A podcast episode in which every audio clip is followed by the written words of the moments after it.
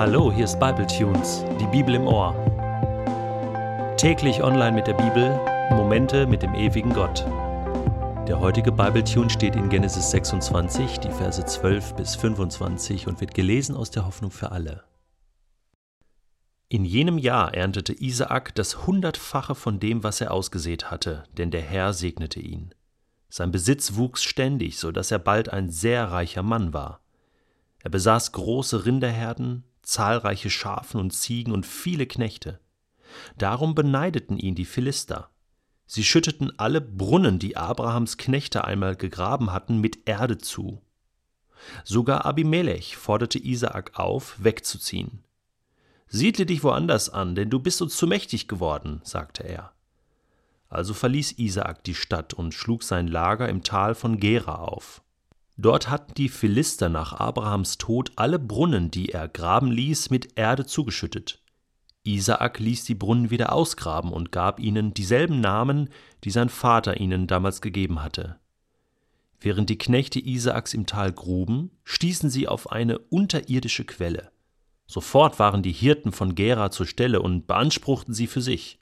Das Wasser gehört uns, riefen sie. Darum nannte Isaak den Brunnen Esek, das heißt Streit. Seine Leute gruben an einer anderen Quelle einen Brunnen, und erneut gerieten sie mit den Hirten von Gera aneinander. Darum nannte Isaak den Brunnen Sitna, das heißt Anfeindung.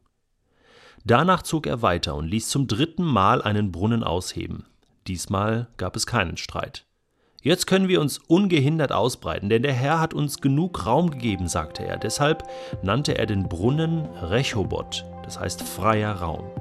Von dort zog Isaak weiter nach Beersheba. In der Nacht nach seiner Ankunft erschien ihm der Herr und sprach: Ich bin der Gott deines Vaters Abraham. Hab keine Angst, denn ich bin bei dir. Ich will dich segnen und dir viele Nachkommen geben, weil ich es meinem Diener Abraham so versprochen habe. An dieser Stelle baute Isaak aus Steinen einen Altar und betete den Herrn an. Er schlug dort auch seine Zelte auf, und seine Knechte gruben einen Brunnen. Also mal ganz ehrlich, so Themen wie Hungersnot oder Saat und Ernte, das sind nicht wirklich die Themen, die bei uns an der Tagesordnung sind in Westeuropa. Wann war die letzte Hungersnot? Wann hast du das letzte Mal wirklich gehungert?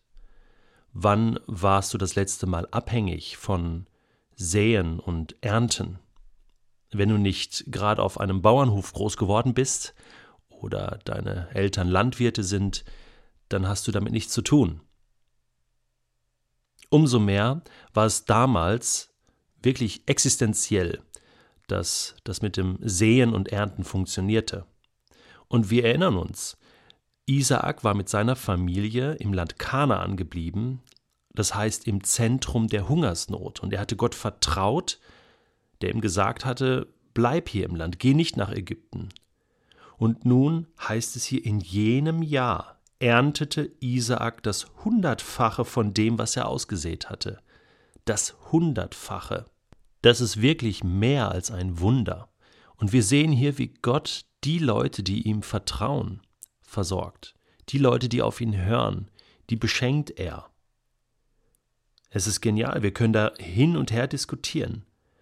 Aber Isaak wurde ein reicher Mann. Sein Besitz wuchs, er wurde ein reicher Mann, so lesen wir so wie schon sein Vater Abraham. Und das bedeutet für mich, Gott hat nichts gegen Reichtum. Er beschenkt oder wie David es in dem Psalm 23 beschreibt, Gott, du schenkst mir meinen Becher voll ein. Du bereitest mir einen Tisch im Angesicht meiner Feinde. Und das ist auch hier so. Diese, dieser Reichtum, dieser Segen, den Isaac erlebt, der weckt Begehrlichkeiten, beziehungsweise Neid. Die lieben Philister, mit denen Abraham eigentlich schon einen Friedensvertrag, einen Freundschaftsvertrag geschlossen hatte, schütten nun alle Brunnen Abrahams, nachdem er gestorben war, wieder zu und wollten so dem Isaak ordentlich in die Suppe spucken. Aber er, Isaak, geht dem Streit aus dem Weg. Es ist sogar so, dass er selbst beim Ausgraben der Brunnen, die zugeschüttet worden waren, neue Quellen findet. Also Gott segnet ihn weiter. Und dann kommen die Hirten und sagen, hey, das gehört uns und Isaak geht einfach weg. und gräbt an anderer Stelle. Und dann geht es so weiter, bis er zum Schluss sein Fleckchen Land findet, wo er weiß, hier kann ich bleiben. Und dann erscheint ihm Gott wieder und sagt, Isaac, ich bin mit dir. Hm. Ich habe zwei Gedanken heute. Das erste, was wir festhalten können, ist der, wenn du Gott vertraust, dann segnet er dich. Das bedeutet nicht immer, dass Gott dich materiell segnet, so wie das hier bei Isaac der Fall war. Aber es bedeutet, dass Gott dich beschenkt und es bedeutet, dass Gott aus deiner Situation das Beste machen wird und manchmal dir das Ganze hundertfach zurückgeben wird. Alles, was du investierst für Gott, gibt er dir zurück. Das sagt Jesus auch einmal zu seinen Freunden, als sie ihn fragten, hey Jesus, wir haben alles aufgegeben, alles verlassen, was wird uns dafür? Und Jesus sagt, ihr bekommt alles zurück. Und zwar hundertfach. Er benutzt diesen selben Faktor. Und das macht Mut. Denn ich weiß, Gott sieht alles, was ich investiere für ihn. Und er kann es mir hundertfach zurückgeben. Und das ist eigentlich der Gipfel hier. Isaak weiß, wenn er die Brunnen hergibt, Gott kann ihm andere Brunnen schenken.